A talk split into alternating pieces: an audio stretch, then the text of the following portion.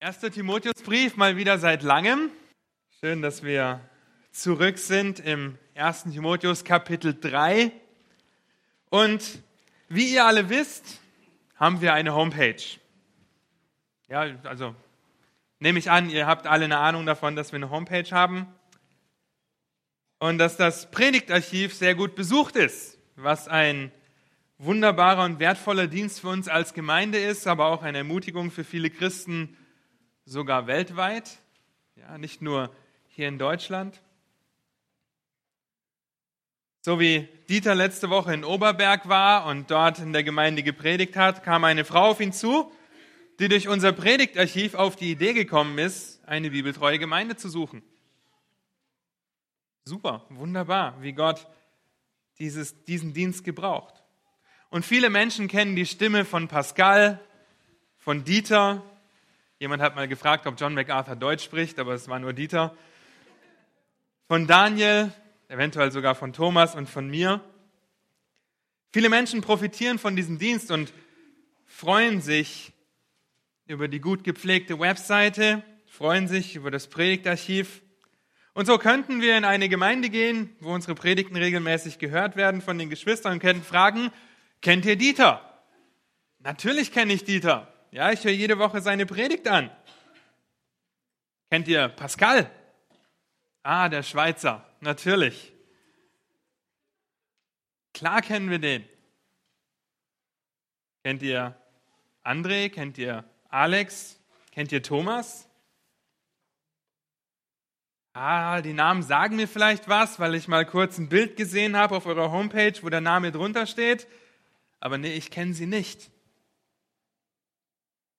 Nur ein Beispiel von dem, von dem Dienst, den die Diakone im Hintergrund tun.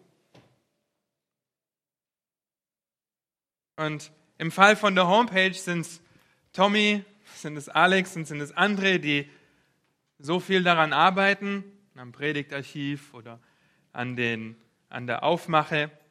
Und ohne die drei Männer wäre die Arbeit unmöglich. Ja, wäre es nicht wirklich möglich für uns, die Geschwister zu erbauen, weil Dieter und Pascal gar nicht die Zeit oder das Know-how hätten, neben ihren Aufgaben als Pastoren auch noch diakonische Dienste wie die Homepage-Pflege auszuführen, die nicht nur uns als Gemeinde, sondern eben Christen weltweit ermutigt und erbaut. So sind die Diakone ein essentieller Teil der Gemeinde, und sie dienen meistens im Hintergrund. Ja, ihr kriegt vielleicht nicht so viel mit. Erinnert euch zurück an das Eheseminar oder das Reformationsseminar. Vielleicht wart ihr in der Organisation mit dabei. Aber so wie Markus einiges koordiniert hat, und ich erinnere mich gut, weil das war so das erste Seminar, wo ich als Redner dabei war, Daniel auch.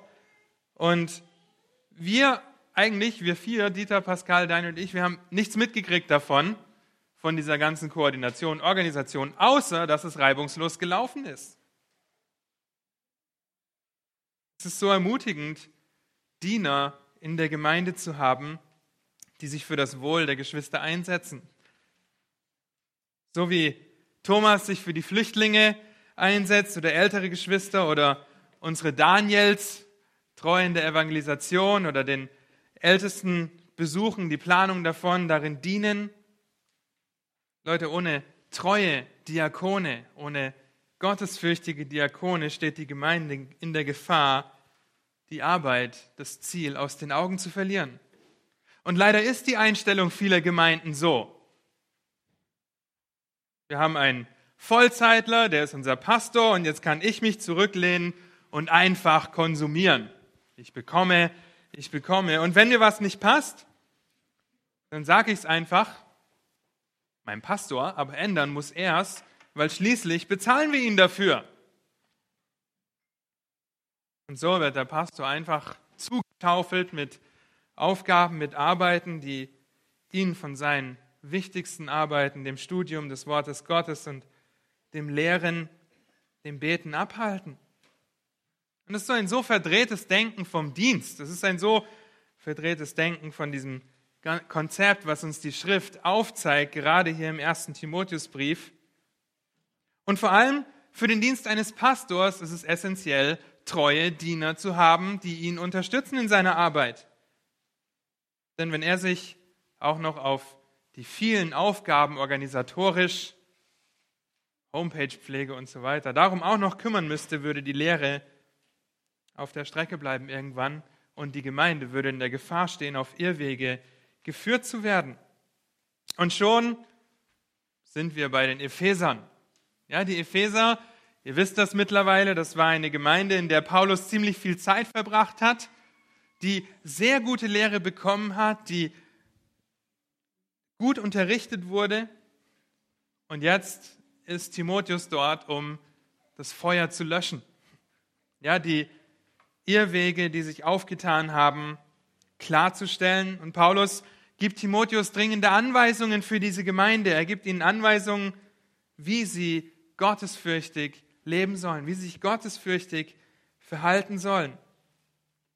Und die letzten vier Male haben wir uns mit den Qualifikationen für Älteste beschäftigt. Ja, sehr intensiv, sehr ausführlich haben wir uns damit beschäftigt, was einen Mann auszeichnen sollte, der dieses Amt begehrt, der diese vortreffliche Arbeit begehrt. Wir haben davor gesehen, was es bedeutet, die Ordnung in der Gemeinde herzustellen. Ja, Kapitel 2 geht darum, wie die Männer beten, wie die Frauen schweigen sollen in der Versammlung. Das hört sich erstmal hart an, aber hört dazu wirklich Daniels Bibelstunde an. Das hat es sehr gut erklärt, sehr gut, dass Frauen eben nicht einfach nur die ganze Zeit ruhig sein sollen. Sie haben so viele Dienste, die sie ausführen dürfen. Sie sollen nicht lehren, sie sollen nicht von der Kanzel herunter predigen. Und dann kommt er eben zu den Ältesten. Und er ist mitten dabei, diese dringlichen Anweisungen zum gottesfürchtigen Verhalten in der Gemeinde zu geben. Ja, wie der Slogan vom ersten Timotheus hier bei uns ist, dringende Anweisungen für gottesfürchtiges Verhalten in Gottes Gemeinde. Auf Grundlage der Wahrheit, der Schrift.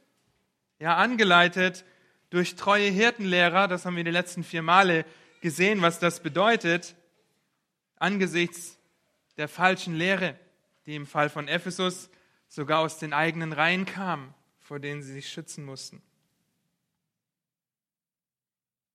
So haben wir gesehen, dass die Ältesten der Gemeinde sich eigentlich disqualifiziert haben durch das, was Paulus ihnen sagt. Sie haben ein falsches Evangelium verkündigt. Sie waren falsche Lehrer. Das macht Paulus öfter als einmal deutlich im ersten Timotheusbrief. Und wenn ihr in den Galaterbrief schaut, dann könnt ihr lesen, dass jeder, der ein anderes Evangelium verkündigt, verflucht ist. So ermahnt er die Gemeinde und zeigt ihnen auf, was die Gemeindestruktur, die Gemeindeordnung sein soll. Und so können wir da rein einsteigen und uns mit den Diakonen heute beschäftigen, Verse 8 bis 13. Bevor wir das aber tun, wollen wir uns kurz damit beschäftigen, was es überhaupt bedeutet, zu dienen. Was es bedeutet, ein Diener zu sein. Und es ist wichtig zu verstehen, dass es mehrere Begriffe in der Bibel für, den Wort, für das Wort Dienst oder Dienen gibt. Oder dass es unterschiedliche ja, Bedeutungen auch für diese Worte gibt. Das ist nicht so einfach, ja, überall wo Dienst steht, steht das Wort Doulos oder Diakonos. Ja, ist nicht ganz so einfach. Und wir wollen uns kurz diese Worte anschauen, um einfach zu verstehen, dass das, was in 1 Timotheus 3 aufgelistet wird für die Diakone, nicht nur für die Diakone gilt. Wir alle sollen Diener sein, wir alle sollen einander dienen. Und so machen sie diese Aufforderungen, die Paulus in 1 Timotheus 3 gibt, noch viel deutlicher und relevanter für uns alle. Ja, nicht, dass ihr denkt, oh, ich bin kein Diakon, ich möchte auch kein Diakon werden, also kann ich jetzt auf Durchzug schalten. Nein, wenn du ein gläubiger Christ bist, dann geht auch dich diese Liste definitiv etwas an. Das erste Wort, das euch bekannt vorkommt, ist das Wort Duleo. Ja, ist ein das Verb, das Nomen dazu ist Doulos. Ihr wisst, dass Pascal in der Bibelstundengruppe Doulos war und ähm, dort mitgedient hat. Westermanns waren auch dort. Ja, und wir können einfach sehen, dass dieses Wort uns bekannt vorkommt. Das ist der Dienst eines Sklaven. Das ist der Sklave, Dulos, der Sklave, der sich dem Herrn unterordnen muss. Er hat keine andere Wahl. Ihr erinnert euch bestimmt an die Worte aus Matthäus 6, wo Jesus spricht, dass wir nicht zwei Herren gleichzeitig dienen können. Und wenn ihr euch den griechischen Text anschaut, dann findet ihr dort das Wort Duleo. Wir können nicht Sklaven von zwei Herren gleichzeitig sein. Es ist unmöglich, zwei Herren zu haben. Denn entweder werden wir den einen hassen und den anderen lieben, oder wir werden den einen bevorzugen und den anderen halt eben nicht ja, verachten. Ihr könnt nicht Gottes Sklaven sein und die Sklaven vom Mammon, hier in Kapitel 6 in Matthäus, äh, Vers 24, 6, Vers 24. Und das Verständnis von dem Wort Sklave, was hier gebraucht wird, macht den Text eigentlich umso einfacher. Ja, zeigt, du kannst nicht zwei Herren gleichzeitig dienen, weil Sklaven gehören immer nur einem Herren. Beim Römerbrief können wir sehen, wie wir einst als Sklaven der Ungerechtigkeit gedient haben. Jetzt aber Sklaven der Gerechtigkeit geworden sind und in dessen Dienst, im Dienst der Gerechtigkeit, im Dienst Gottes stehen, weil er uns erkauft hat. Wir haben einen Herrn. Und du kannst dich hinterfragen, ob dieser Herr in deinem Leben Jesus Christus ist oder irgendetwas anderes. Es gibt nicht die Möglichkeit, zwei Herren zu dienen. Entweder Christus oder allem anderen. Christus, der uns durch sein teures Blut, durch sein teuren Blut auf dem Sklavenmarkt erkauft hat, damit wir seine Sklaven seien. Christus, der sich selbst erniedrigt hat und die Gestalt eines Sklaven. Er wurde den Sklaven gleich. Philippa 2 könnte das lesen. Er hat sich erniedrigt. Du Leo, der Dienst eines Sklaven und wir sind alle Sklaven, entweder Sklaven der Sünde oder Sklaven der Gerechtigkeit. Ein zweites Wort, Kommt vielleicht. Nein, die Batterie ist leer. Ähm, dürft ihr klicken. Therapeut. Jetzt aber, hallo. Jetzt. Therapeut. Auch dieses Wort kennt ihr. Das ist ein sehr relevanter Begriff, auch heute. Ja, ich gehe zum Therapeuten. Ja, ich mache eine Therapie. Mit was bringen wir das in Verbindung? Mit gesundheitlichen Beschwerden. Ja, jemanden dienen, indem man sich kümmert. Indem man sich kümmert und ihn gesund macht. Wenn ihr davon lest, dass Jesus heilt, dann steht oft dieses Wort Therapeut dort. Er heilte, er diente, um zu heilen, er diente, um gesund zu machen. Und so heilte er die Kranken, trieb Dämonen aus und diente dadurch. Er war ein Therapeut. Und auf der anderen Seite könnt ihr in Apostelgeschichte 17 lesen, dass Gott niemanden braucht, der ihm auf diese Art und Weise dient. Ja, Gott braucht keinen Therapeuten. Er ist derjenige, der alles Leben gibt, der jedem Atemzug gibt. Er braucht niemanden, der ihn bedient. Ja, ihm geht es darum, dass wir ihm dienen, indem wir ihm die Ehre geben aber er braucht nicht, dass wir uns um ihn kümmern. Ja, das ist ein wichtiger Unterschied. Christus kommt, um uns zu dienen.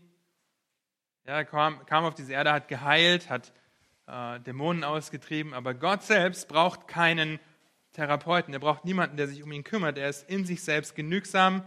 Apostelgeschichte 17 könnt ihr dazu nachlesen. Ein sehr ermutigendes Kapitel. Doulos und Therapeio. Das dritte Wort ist Liturgeo. Das ist der Dienst an oder in der Gemeinde. Wir sind Sklaven Christi, kümmern uns um das Wohl unserer Geschwister, unserer Kinder, unserer Eltern oder unserer Partner. Und dieses dritte Wort ist euch auch bekannt. Liturgie leiten wir davon ab.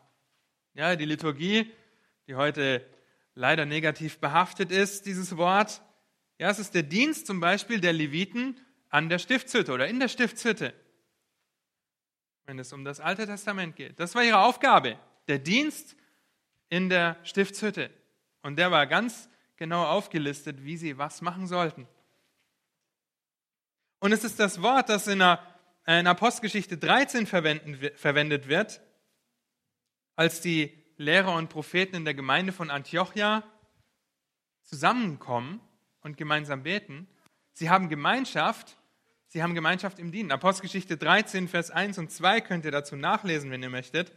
Weil in Apostelgeschichte 13, Vers 2 bekommen sie den Befehl vom Heiligen Geist, dass sie Paulus oder Saulus zu dem Zeitpunkt noch und Barnabas absondern sollten.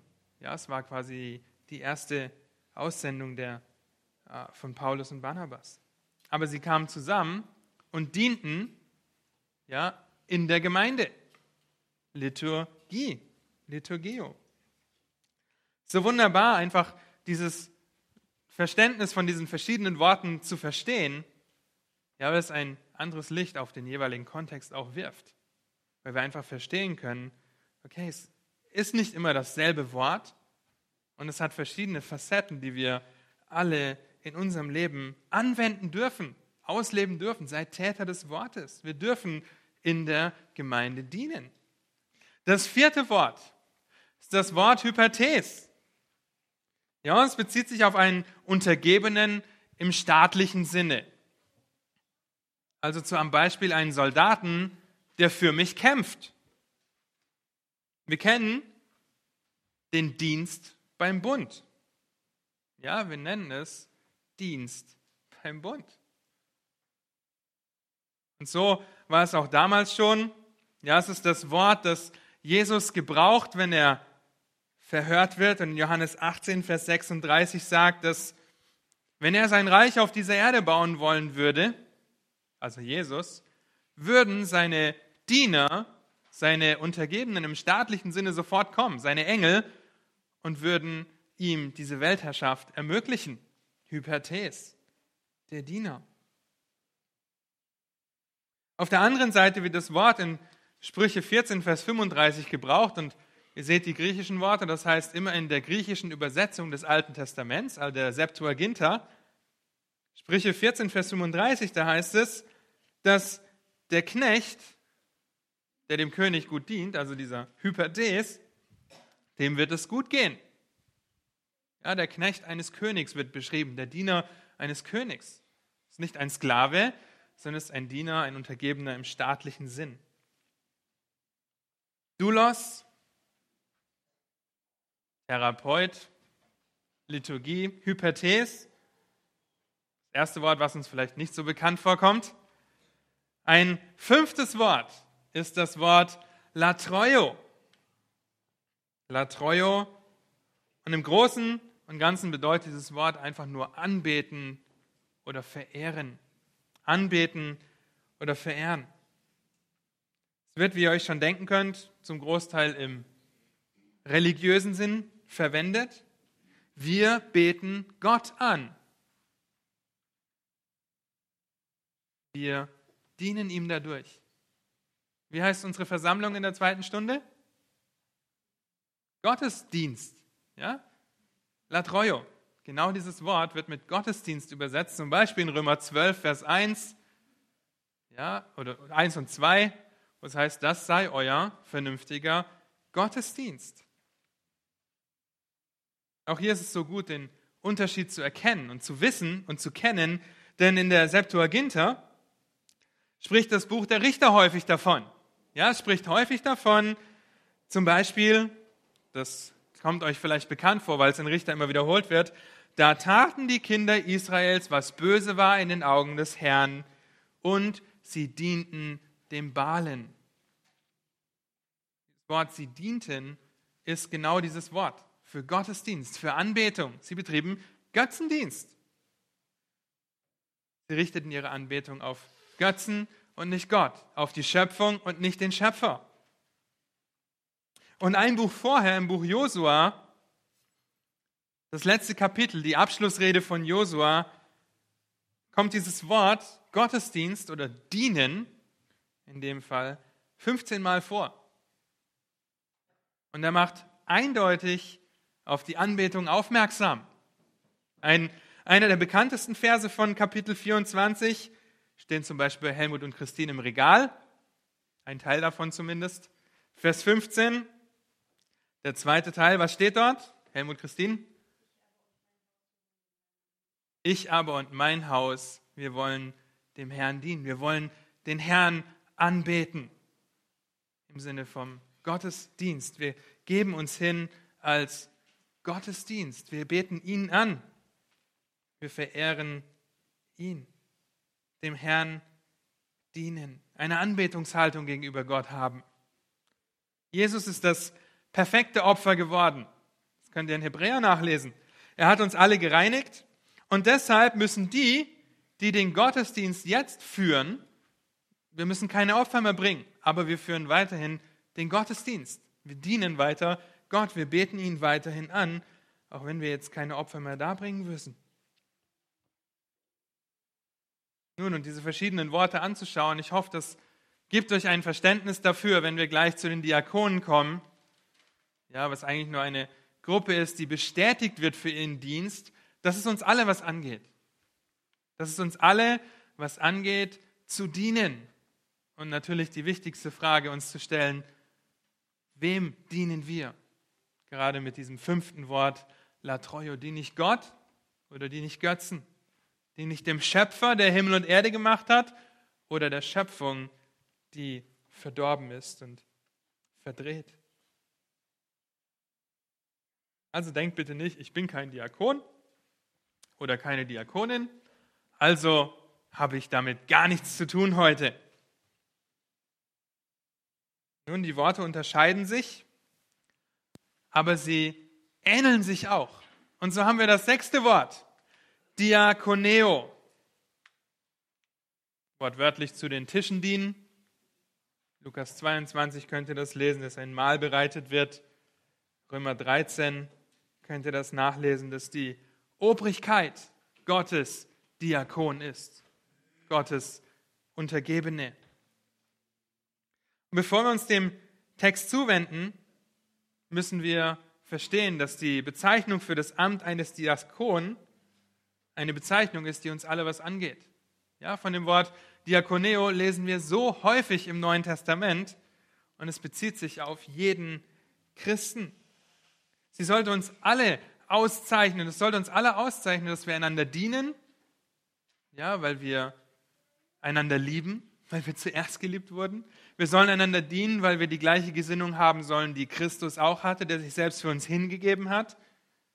Und so wird im griechischen Kontext in den meisten Fällen dieses Wort Diakoneo mit dem Wort zu den Tischen dienen übersetzt. Es war eigentlich der niedrigste Diener, den du haben konntest, weil die Tische waren damals eher niedrig gehalten und du musstest wirklich durch den Staub kriechen, ja, um an diesen Tischen zu dienen. Du warst derjenige, der die Füße gewaschen hat, du warst derjenige, der zu den Tischen gedient hat und du durftest dich ja eigentlich nicht über den anderen erheben. Also musstest du wörtlich eigentlich durch den Staub kriechen, um die Leute zu bedienen.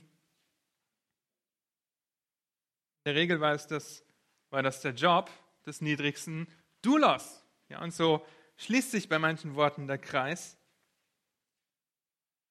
Es wird bei der Hochzeit von Kanaan verwendet, als die Diakone oder die Diener dort nicht die Möglichkeit hatten, weiteren Wein herbeizubringen und Wasser dem Mundschenk gebracht haben, das Jesus vorhin gesagt hat, der zu Wein wurde. Jesus fordert in Lukas 22 auf, dass der größte der Jünger der jüngste sein soll und der Führende wie der Dienende. Und dann zeigt er auf, warum. Lukas 22, Vers 27. Denn wer ist größer? Der, welcher zu Tisch sitzt oder der Dienende? Ist es nicht der, welcher zu Tisch sitzt? Ich aber bin mitten unter euch wie der Dienende. Nun, er hat sich erniedrigt. Der ist unser ultimatives Beispiel eines Dieners geworden. Er hat die Füße gewaschen, ihr erinnert euch daran. Martha diente, indem sie ein Gastmahl zubereitete. Paulus nennt sich selbst ein Diener des Evangeliums. In Römer 13 wird die Obrigkeit als Gottes Dienerin bezeichnet. Und zu guter Letzt fordert Petrus dazu auf, dass wir einander dienen sollen mit der Gnadengabe, die uns gegeben wurde. 1. Petrus 4, Vers 19. Es geht uns alle etwas an zu dienen. Jeden von uns. Es besteht keine Option, kein Sklave zu sein. Entweder Sklave Gottes oder Sklave der Sünde. Es besteht keine Option, kein Anbeter zu sein. In diesem Sinne gibt es keine Atheisten. Denn entweder ihr betet den Schöpfer an oder ihr betet die Schöpfung an. Und zur Schöpfung gehört auch ihr selber. Könnt ihr Römer 1 und 2 nachlesen. Es besteht keine Option, nicht zu dienen. Denn die Bibel fordert klar und deutlich dazu auf und macht deutlich, wenn du nicht gläubig bist, bist du auch ein Diener. Und mit diesen Gedanken im Hinterkopf zum Thema Dienen wollen wir uns fünf Voraussetzungen für den gottesfürchtigen Diener anschauen. Ihr dürft endlich 1. Timotheus 3 aufschlagen. Vielleicht habt ihr das schon getan. Und wir lesen dort ab Vers 8. 1. Timotheus 3 ab Vers 8. Da heißt es, gleicherweise sollen auch die Diakone ehrbar sein, nicht doppelzüngig, nicht viel im Weingenuss ergeben, nicht nach schändlichem Gewinn strebend, sie sollen das Geheimnis des Glaubens in einem reinen Gewissen bewahren. Und diese sollen zuerst erprobt werden, dann sollen sie dienen, wenn sie untadelig sind. Die Frauen sollen ebenfalls ehrbar sein, nicht verleumderisch, sondern nüchtern, treu in allem. Die Diakone sollen jeder Mann einer Frau sein, ihren Kindern und ihrem Haus gut vorstehen. Denn wenn sie ihren Dienst gut versehen, erwerben sie sich selbst eine gute Stufe und viel Freimütigkeit im Glauben an Christus Jesus bis hierher. 8 bis 13. Es geht nach wie vor um die Gemeinde. Paulus geht es um die Gemeinde. Uns geht es um die Gemeinde. Wenn von Dienern und deren Dienst die Rede ist, dann müssen wir auf der anderen Seite kurz auch noch in die Kultur schauen.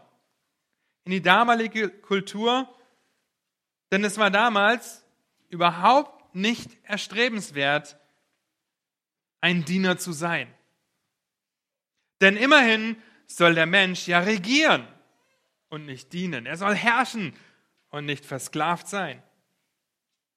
Und so haben die damaligen weisen Leute gedacht, die Sophisten, haben einen Spruch gehabt. Ja, Plato hat den, glaube ich, geprägt. Er sagt, Zitat, wie kann ein Mensch glücklich sein, wenn er jemandem dienen muss? Zitat Ende. Bitte versteht das, weil mit diesem Gedanken im Hinterkopf, wie kann jemand glücklich sein, wenn er dienen muss, nimmt jede Form von Dienst eine andere Motivation an, wird in ein anderes Licht gerückt. Das Ziel war nicht mehr der Dienst oder den anderen höher zu achten als mich selbst und ihm zu dienen, sondern was der Dienst mir bringt. Ja, wenn ich dich jetzt bediene, dann kann ich ja von dir erwarten, dass du mich auch bedienst. Es ging also wirklich um die eigenen Wünsche, den eigenen Vorteil. Ah, wenn ich das jetzt mache, dann komme ich vielleicht weiter in der Karriere und kann irgendwann herrschen und kann selber bestimmen, wer mir dient und wie mir gedient werden soll. Ich bin mein eigenes Universum, mein eigener kleiner Mikrokosmos, in dem ich über allem stehe. Und diese Vorstellung hat überhaupt keinen Platz für selbstlosen, aufopfernden, liebevollen Dienst. Denn ein Dienst, wenn ich Diener bin, dann habe ich überhaupt nicht die Macht, Himmel und Erde zu verändern.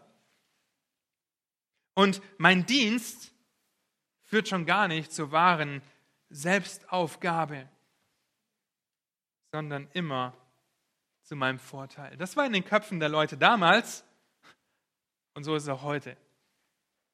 Ja, wenn ihr heute mit Leuten sprecht und sie fragt, warum sie denn diese Arbeit tun, warum sie dienen? Weil sie denken, dadurch weiterzukommen, dadurch irgendwas selbst zu bekommen. Und jetzt haben wir Christus.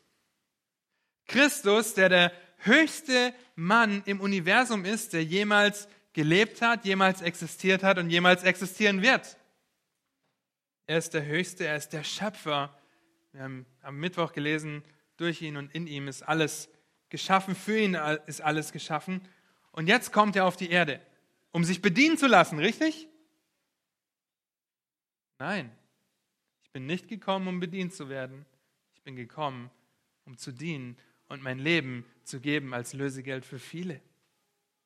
Er erniedrigte sich, obwohl er Gott war, und nahm die Gestalt eines Sklaven an. Philippa 2. Er diente in der Fußwaschung, sein selbstloser Dienst gipfelte in seinem Tod am Kreuz. Und vergleich das mal mit dem vorherrschenden Denken. Wie kann ein Mensch glücklich sein, wenn er dienen muss?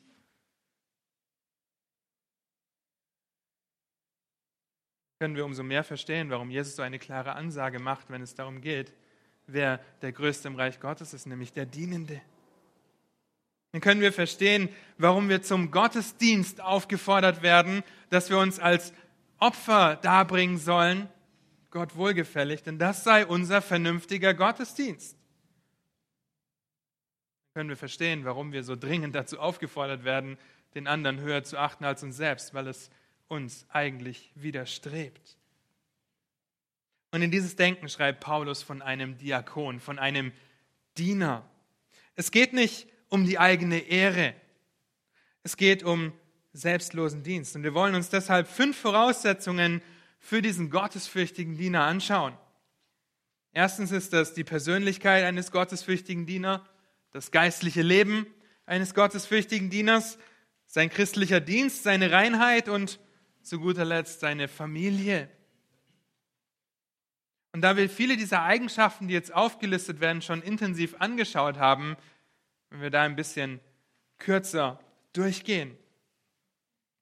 In Vers 8 direkt findet ihr die Beschreibung für die Persönlichkeit eines gottesfürchtigen Dieners. Gleicherweise sollen auch die Diakone ehrbar sein, nicht doppelzüngig, nicht viel Weingenuss ergeben, auch nicht nach schändlichem Gewinn strebend. Wir sehen auch hier wieder, dass es um den Charakter geht. Es geht um den Charakter und nicht um gewisse Aufgaben, die sie machen müssen. Es ist von entscheidender Bedeutung, dass wir immer wieder verstehen, dass die Bibel uns Charaktereigenschaften gibt. Ja, weil die Aufgaben, ein Event zu organisieren, das können Ungläubige auch gut. Aber das selbstlos zu machen, treu in allem, nicht doppelzüngig sein, ehrbar sein, das können nur Gläubige, das können nur Christen, weil der Heilige Geist sie dazu befähigt. Es ist umso wichtiger deshalb zu verstehen, dass wir diese Qualifikation ernst nehmen müssen, wenn wir Männer und Frauen in dieses Amt einsetzen oder in diesem Amt bestätigen, bekräftigen. Paulus beginnt mit gleicher Weise. Gleicherweise sollen auch die Diakone und betont die Dringlichkeit, dass das Diakonenamt keine zweite Wahl ist.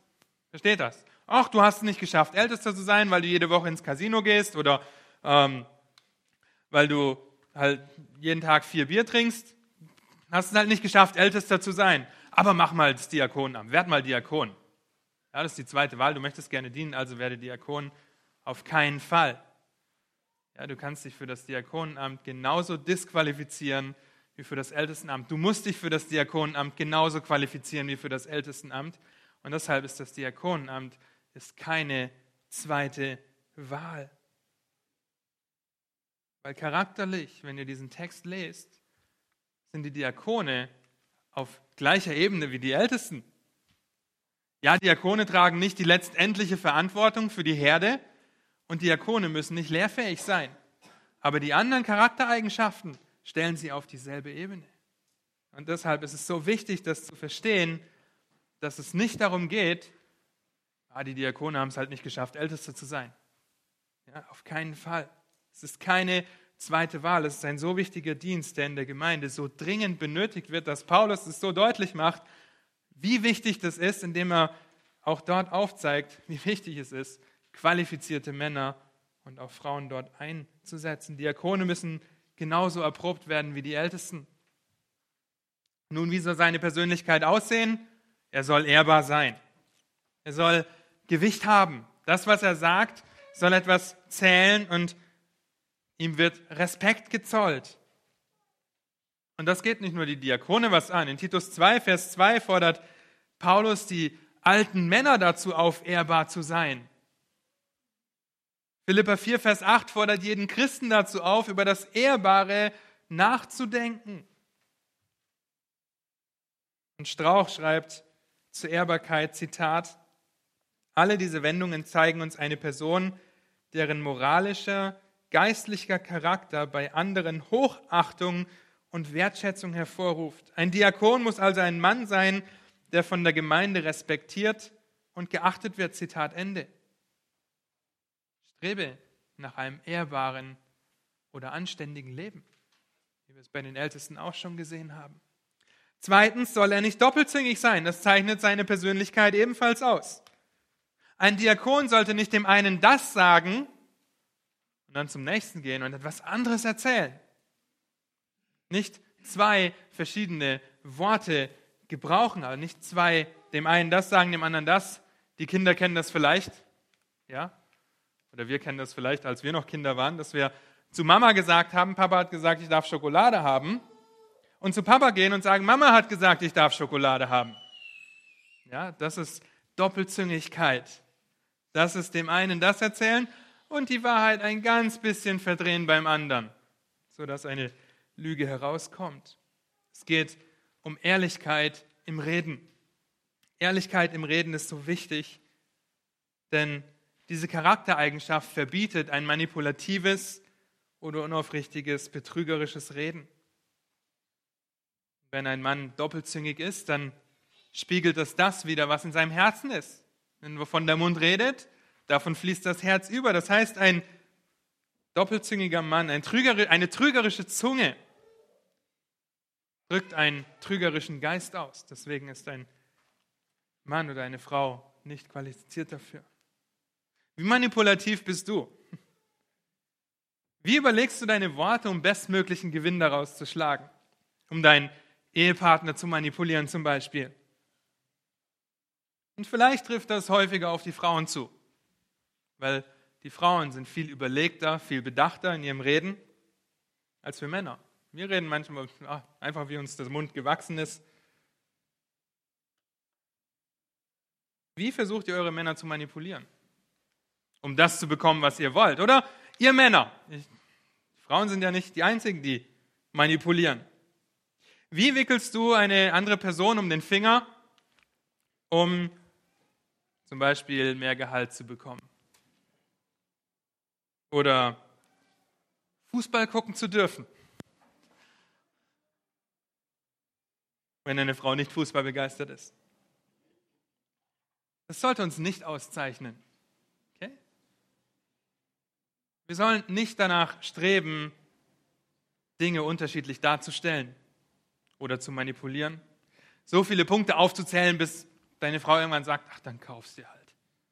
Ja? Weil du eine Pro- und Kontraliste gemacht hast. Von 15 Sachen, die Pro sind und einer Sache, die Kontra ist. Leute, wir müssen aufpassen, nicht doppelzüngig zu sein, nicht zu manipulieren und nicht zu lügen. Ja, seid nicht doppelzüngig. Als nächstes soll ein Diakon nicht viel Weingenuss ergeben sein. Dazu müssen wir nicht viel sagen, wie die Ältesten schon vorher müssen die Diakone fit sein und sollen sich nicht von irgendetwas anderem beherrschen lassen außer Christus. Was beherrscht dich? Der Gedanke, wer Europameister wird? Was auf dem Apple-Event vorgestellt wird? Wie du noch mehr abnehmen kannst oder wie du dir dieses tolle Kleid leisten könntest? Was beherrscht dich außer Christus? Zu guter Letzt soll ein Diakon, ein Diener nicht nach schändlichem Gewinn streben. Paulus zeigt diese letzte Voraussetzung für die Persönlichkeit eines gottesfürchtigen Dieners auf. Und wie schon die Ältesten, die nicht geldgierig sein sollen, sollen auch die Diakone nicht geldgierig sein. Markus und Alex stehen hier nicht jeden Morgen vorne und zählen die Kollekte, um zu sehen, wie viel sie beim Griechen essen können. Okay? Sie sind hier, um der Gemeinde zu dienen und wie gefährlich wäre es, wenn sie geldgierig wären, wenn sie nach schändlichem Gewinn streben und diese treue Verwaltung der Finanzen auf sich nehmen, nur um sich selbst zu bereichern. Nicht nach schändlichem Gewinn streben.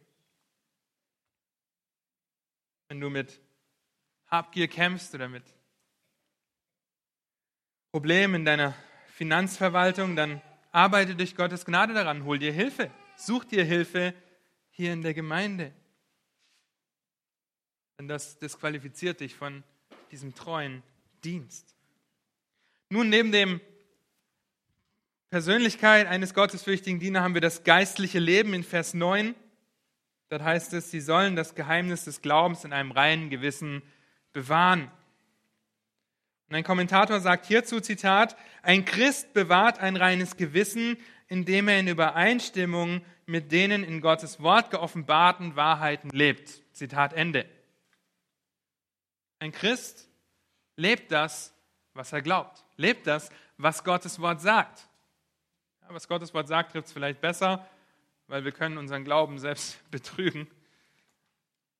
Wir leben das, was Gottes Wort sagt. Ein Diakon weiß, warum er was glaubt, warum er es glaubt. Und er benutzt das, um Freimütigkeit zu zeigen, zu demonstrieren und zu dienen. Und die Schrift benutzt das Wort Geheimnis öfter. Vor allem Paulus benutzt es sehr gerne, um von etwas zu schreiben, was vorher noch nicht ersichtlich war, was vorher noch verborgen war im Alten Testament. Aber jetzt ist es offenbar. Ja, das heißt, wenn Paulus hier von dem Geheimnis des Glaubens redet, dann haben Diakone nicht irgendwie eine besondere Erleuchtung und haben irgendein Geheimnis, das sonst kein anderer weiß. Nein, das Geheimnis des Glaubens ist alles, was uns in Gottes Wort geoffenbart wurde. Zum Beispiel ist ein Geheimnis oder wird als Geheimnis beschrieben die Fleischwerdung Christi. Die Innewohnung, des, Innewohnung von Christus in jedem Gläubigen wird als Geheimnis beschrieben die Gleichheit von Juden und Heiden in Christus, das rettende Evangelium, die Gesetzlosigkeit und die Entrückung der Gemeinde. Nur ein paar der Geheimnisse, die für uns aber keine Geheimnisse mehr sind. Ja, es war vorher verborgen, jetzt ist es geoffenbart. Hier geht es nicht darum, dass Diakone irgendwie ein besonderes Wissen haben. Sie sollen lediglich das geoffenbarte Wort Gottes festhalten, in einem reinen Gewissen bewahren. Das heißt, das Glauben, was sie sagen. Das Leben, was sie glauben. So rum. Ja, das Leben, was sie glauben. Sie sollen ein reines Gewissen haben. Wir haben vor zwei Wochen eine Familie im Hauskreis gehabt. Der kam, hat elf Jahre in Israel gewohnt und er hat interessanterweise hat, haben wir über Hebräisch gesprochen. Er hat gesagt, im Hebräischen ist es heute noch so, dass das Wort Kompass und Gewissen dasselbe Wort ist. Kompass und Gewissen ist dasselbe Wort. Jetzt überleg mal, du bist in der Wildnis, hast kein Handyempfang, ja, bist auf dich allein gestellt und dein Kompass ist kaputt. Und du weißt nicht, du kannst die Sterne nicht lesen. Ja, du weißt nicht, welcher Stern jetzt wo ist. Mir würde es so gehen. Ich würde mich voll auf meinen Kompass verlassen. Ich würde mich auf Google verlassen wahrscheinlich. Ähm, und dein Kompass ist kaputt. Du hast ein Problem.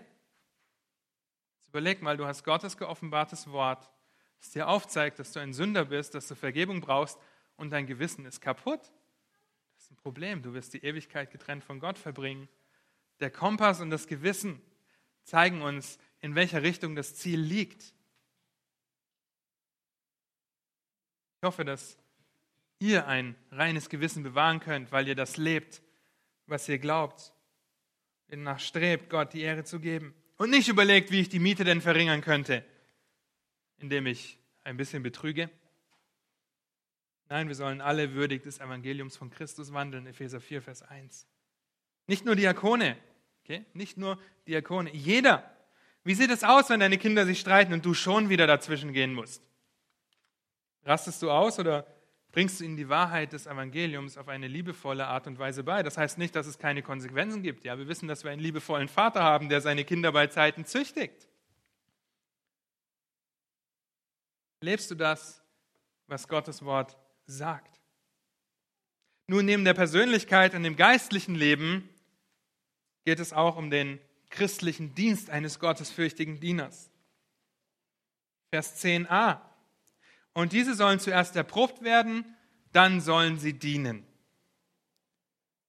Über dieses Erproben haben wir schon ein bisschen gesprochen. Diakone müssen unter die Lupe genommen werden.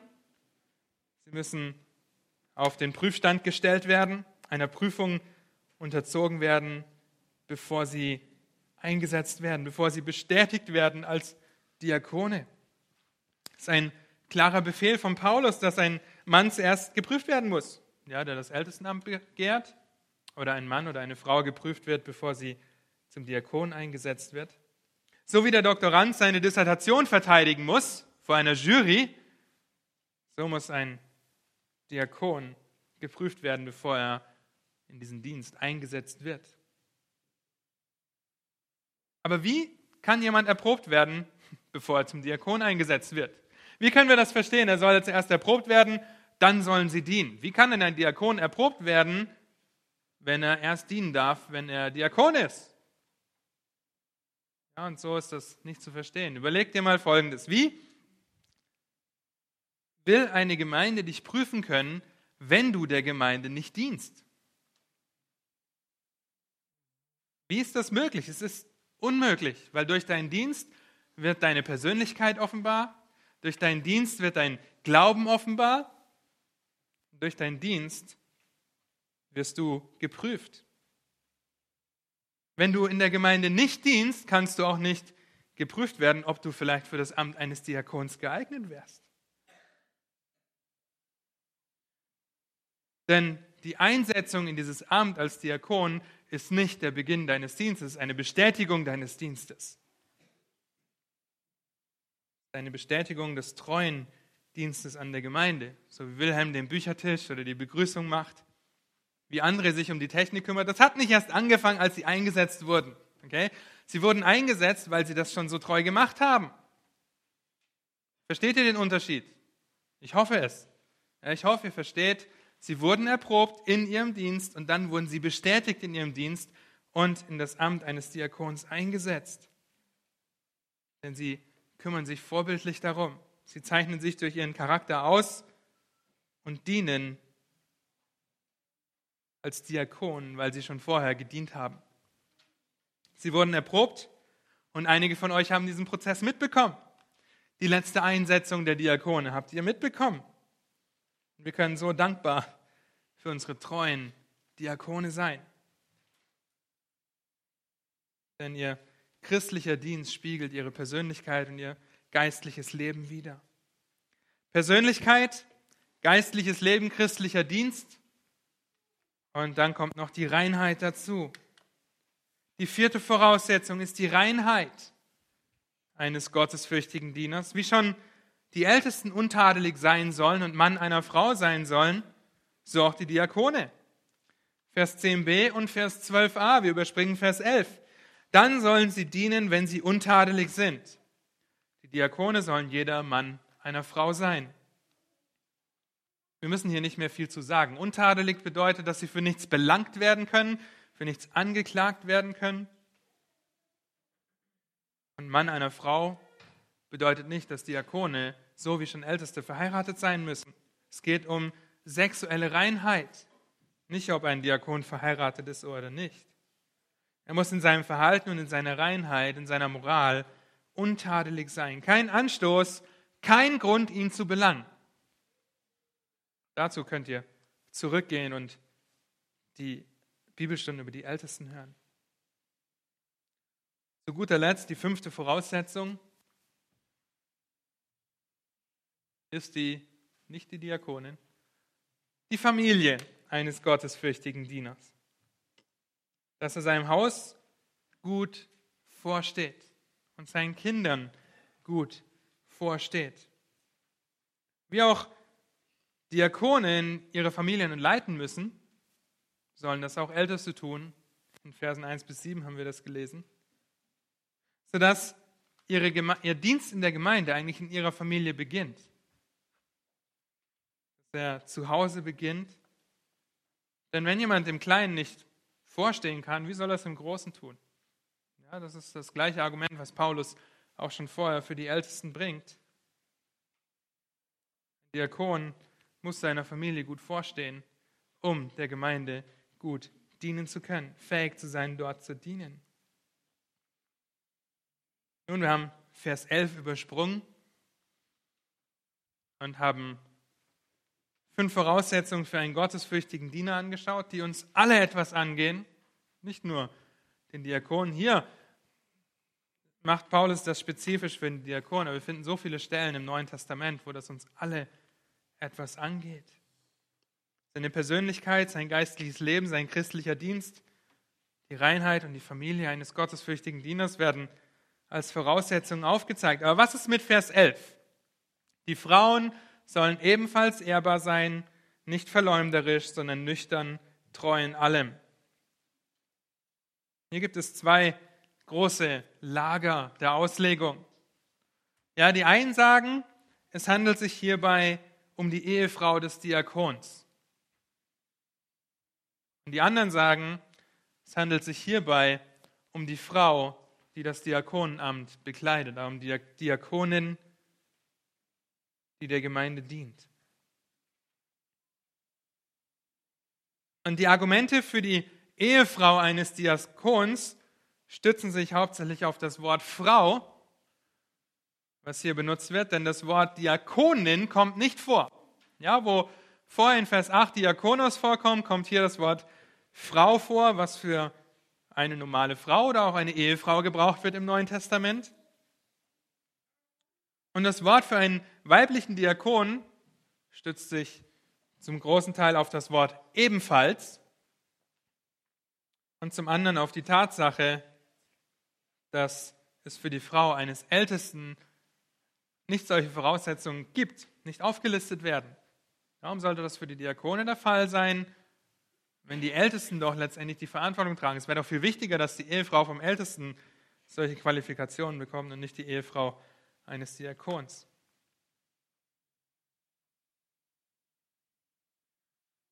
Nun, wir glauben, dass es sich hierbei um das weibliche Diakonenamt handelt, aber dass eine Frau in das Diakonenamt eingesetzt werden kann. Aber selbst wenn wir davon ausgehen würden, dass das erste Argument zählt oder das Gewichtigere ist, die Ehefrau eines Diakons, dann ist diese Liste der Qualifikationen trotzdem wichtig. Ja, es ist so wichtig für jeden Christen, das umzusetzen, unteradelig zu sein, ehrbar zu sein, nicht verleumderisch zu sein, nüchtern und treu in allem zu sein. Die Frau, die dieses Amt innehat oder sich dafür qualifiziert, hat dieselben Auflagen wie die Männer. Natürlich in ihrem biblisch gegebenen Zusammenhang. Ja, eine Frau wird als Herrscherin ihres Hauses bezeichnet. Das bedeutet aber nicht, dass sie über einen Mann herrscht. Ja, das muss in den Kontext der ganzen Schrift dann gebracht werden. Aber sie ist trotzdem treu in allem. Sie ist ehrbar, sie ist nüchtern. Das sind Worte, die für die Ältesten auch schon benutzt werden. Und etwas, was sie nicht sein soll, ist, sie soll nicht verleumderisch sein.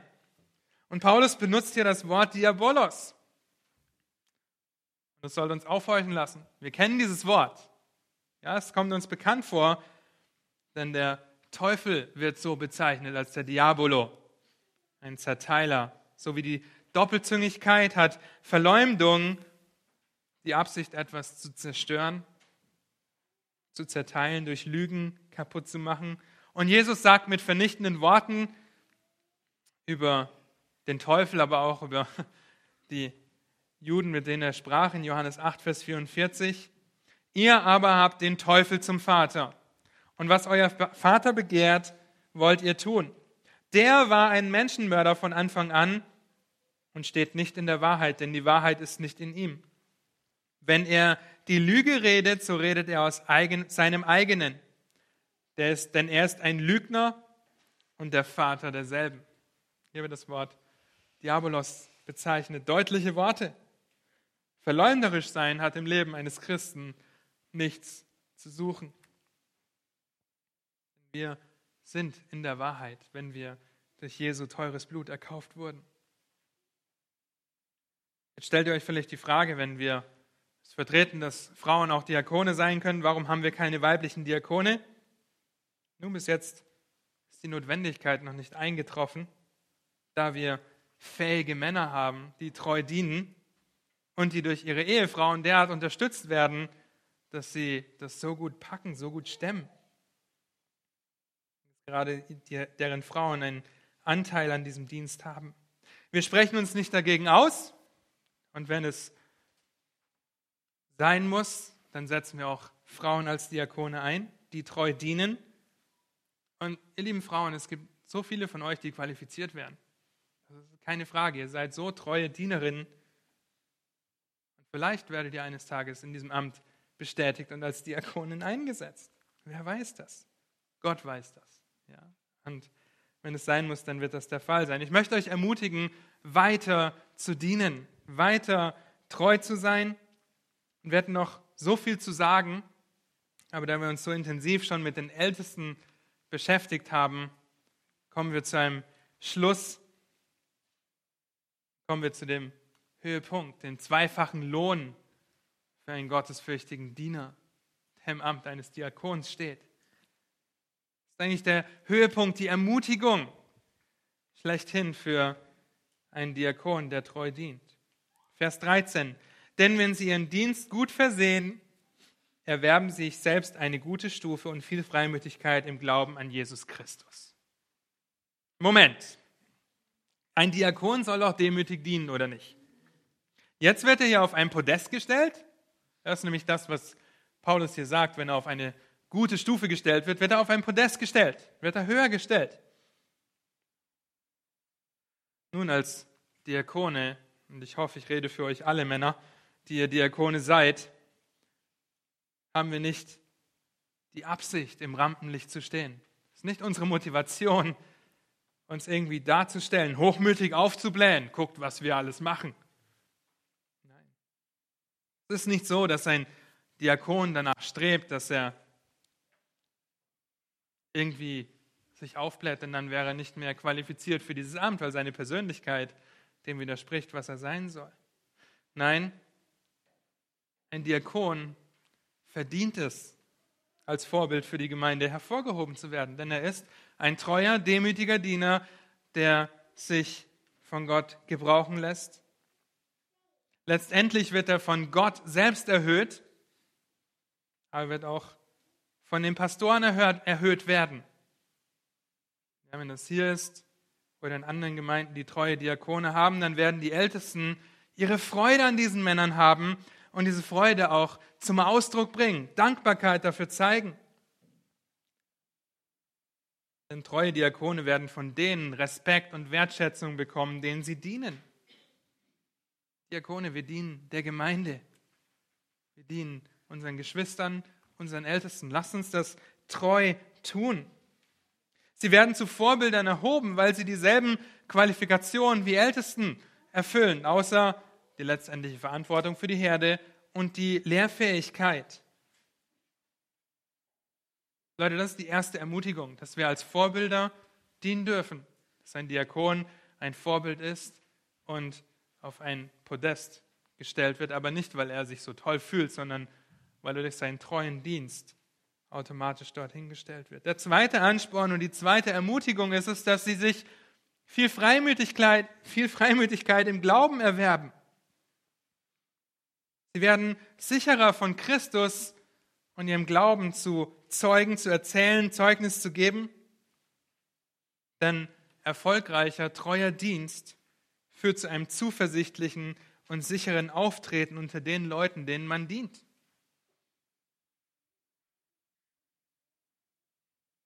Und ihr dient nicht nur in der Gemeinde, ihr dient an eurem Arbeitsplatz, ihr dient in eurer Familie, in eurer Nachbarschaft. Ihr werdet dort Freimütigkeit haben und nutzt das aus. Ein gutes Zeugnis zu sein. Ihr lieben Diakone, von ganzem Herzen kann ich sagen, dass es mir eine Ehre ist, Seite an Seite mit euch zu arbeiten, mit euch zu dienen. Thomas, Thomas, Daniel und Daniel. André gibt es nur einmal.